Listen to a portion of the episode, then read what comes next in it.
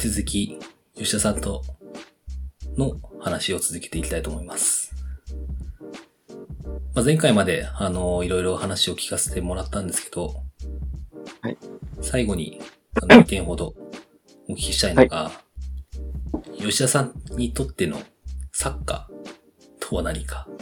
まあ、コーチングだったり、分析だったりとか、あると思うんですけど、なんか、サッカーってこういうのだよとか、で、もう一つが、あの、今ドイツにいらっしゃると思うんですけど、まあ、今後、どういう、なんか自分の人生というか、サッカーでどう生きていくかとか、どうなっていきたいかっていう話をぜひ聞かせてもらえると嬉しいです。えー、そうですね。まあ、サッカー、まあ、ずっと自分は、まあ、幼い頃からサッカーをしてきて、まあ、本当に、なんか、ボールを蹴ってるのがすごく好きで、子供の頃から。もうサッカー、なんかゲームとかするよりも、なんかボール蹴ってた方が楽しいみたいな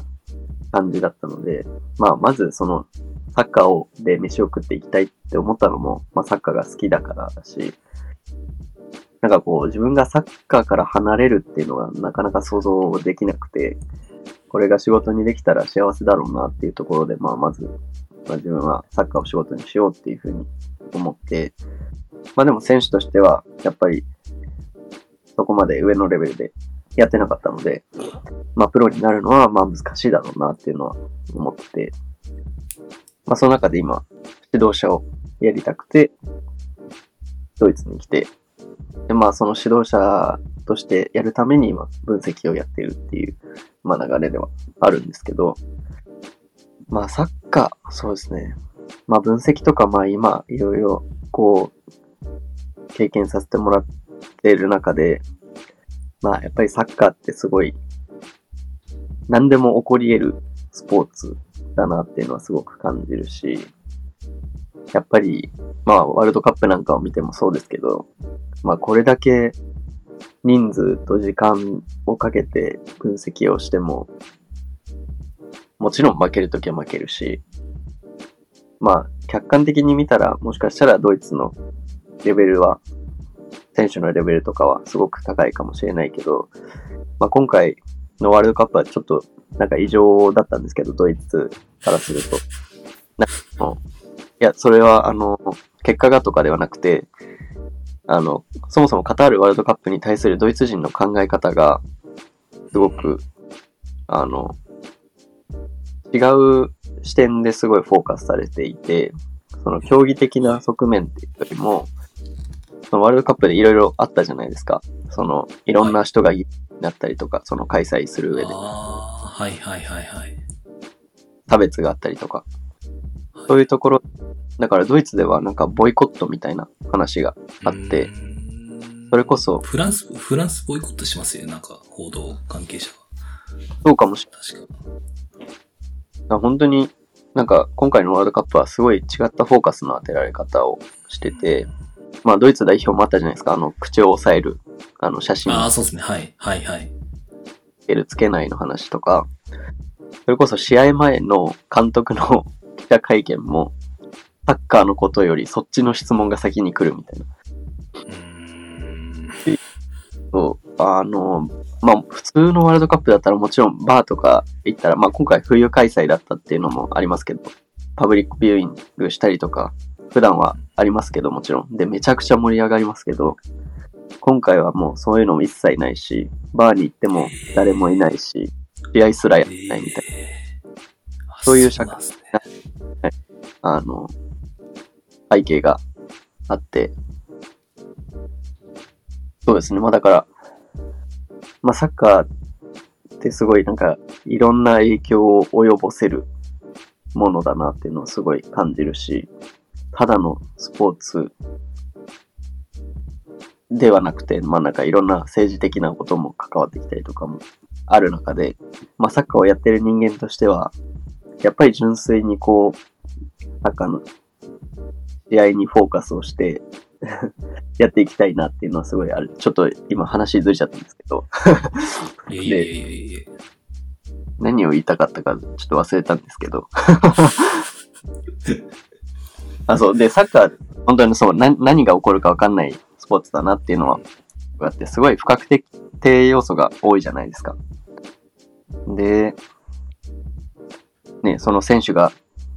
違えば全く違う状況になるし、環境的な要因もあるし、コンディション的な要因もあるしっていうところで、もう全く同じ状況ってほとんど起こらないと思うんですよね。だから分析とかをしていて、まあ今も、今はすごいいろんなこう人がね、試合を見て分析できるツールがあったり機会がある中で、こうしなきゃいけないみたいなのが結構増えがちですけど、なんかやっぱ自分が思うのはすごい柔軟性が大事なのかなってすごい思ってて、やっぱりね、全く同じ状況っていうのは起きない中で、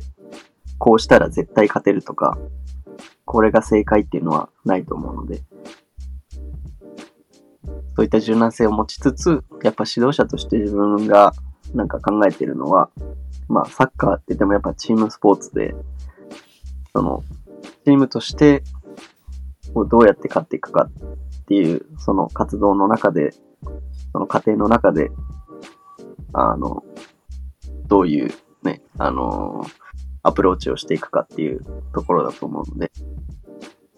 まあなんかそういう分析とかをすごい経験した中、もちろんそういった、あの、あ知識とか、そういうのは必要だと思いますけど、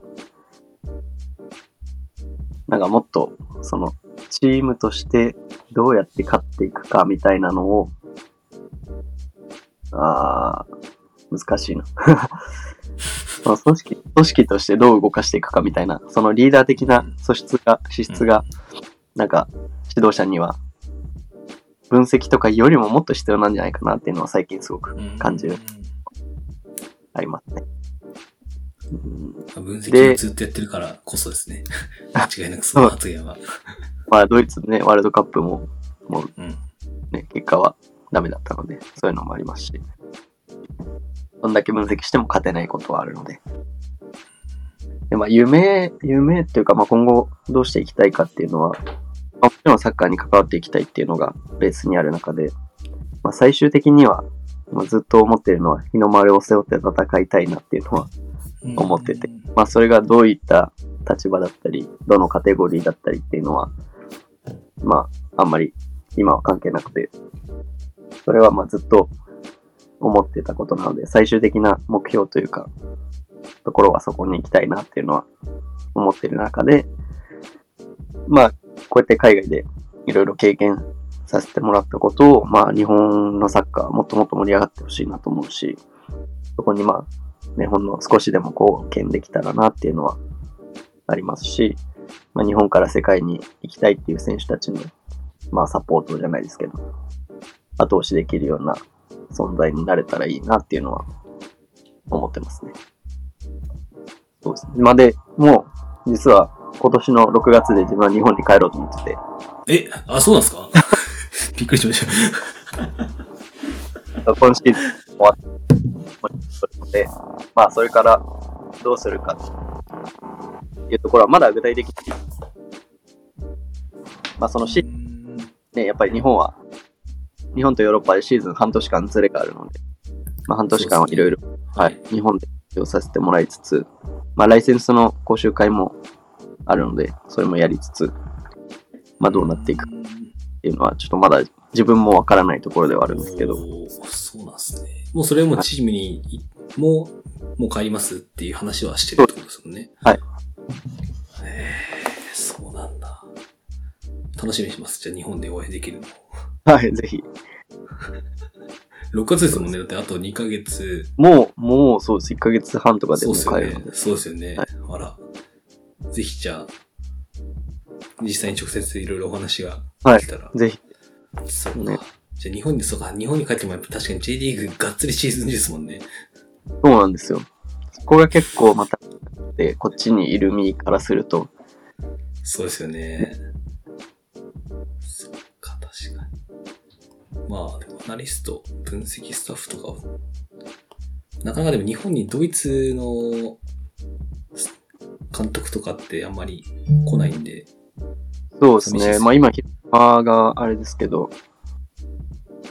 それくらいですもんね。うん、そうっすね、じゃあまた、とりあえずはまず日本で、どっかのチームに所属し、まあ、ライセンスでなんか、いろんなクラブちょっと見させてもらえたら嬉しいと思いつつ、ああ、まあどうそうっすね。はい。わかんないです。いや、本当にブンデスリーガー、まあ、3部ですけど多分、ね、日本からしたら多分3部とかじゃ J1、J- J1 クラスのことは多分してるかなとは、勝手には思ってるんで、それも含めて、だから、たいですね。なんかいろんなチーム見に行った後に、なんか、日本とドイツの話をもう一回聞いて、ああ、はい。見ても面白いかなとは思いました。ぜひ、ぜひ、楽しみにしてます。こちらこそ楽しみにぜひぜひ。はい。ぜひとも、よろしくお願いします。よろしくね。すいません、なんか、話がまとまらず。いやいやいやいやいやいや、いや、そのなんか、サッカーに対して、サッカーに関しての話のところで、そのワールドカップの時、実際多分日本ってやっぱり、やったかったやったーって、すごい、やっぱり世の中的にはすごい、大騒ぎだったので、はい。ただやっぱりね、ニュースとか海外のとか見てて、やっぱりそういう話もあったんで、どんな感じだったのかなと思ったんで、なんか、あまりうーん、どう聞こうかなと思ってたところでお話しいただいたんですごい、あ、そうだったんだなと思って、なかなかやっぱ問題にはなってたと思うし、なんか、うん。それこそブラック企業じゃないですけど、そういう働き方させて、いろいろあって、差別もして、結構、多分シンプルに大問題になったんだろうなとは思ってはいたので、うん。それが実際に目の当たりするとやっぱりびっくりしますよね、あの大イいやー、ベント。もうだから、ワールドカップをやってる実感はなかったですね。ああ。すごいな。多分二度とないんじゃないかなぐらいの。そうですね、ないと。ない、ない方がいいんですけど、間違いなく。うん。れで一回。はい。締めます。了解です。はい。ここまで吉田さんに4回お話をしていただきました。まあいろいろな、あのーまあ、ドイツに行った経緯だったり、どんなドイツ代表でどういう分析をしたかと、そして最後に、あのーワールドカップの話だったりとかっていろいろ話をしていただいて、非常に個人的には勉強になって楽しみました。ぜひ皆さんも4回見ていただいて、聞いていただいて、1回しか聞いてないなって方はぜひ全部聞いてくれると嬉しいです。吉田さん、今回は本当にありがとうございました。引き続きまたあ日本に帰ってきた時に、はいよろしくお願いします。よろしくお願いします。はい。ありがとうございました。そして、それでは皆様、さようなら。スポーツスポットライト。この番組は Spotify、Apple Podcast、Amazon Music 各種プラットフォームにて配信しております。概要欄にあるフォームからお便りお待ちしております。Twitter もやってます。アットマーク SPO アンダーバースポットライト。ハッシュタグスポスポで感想ツイート待ってます。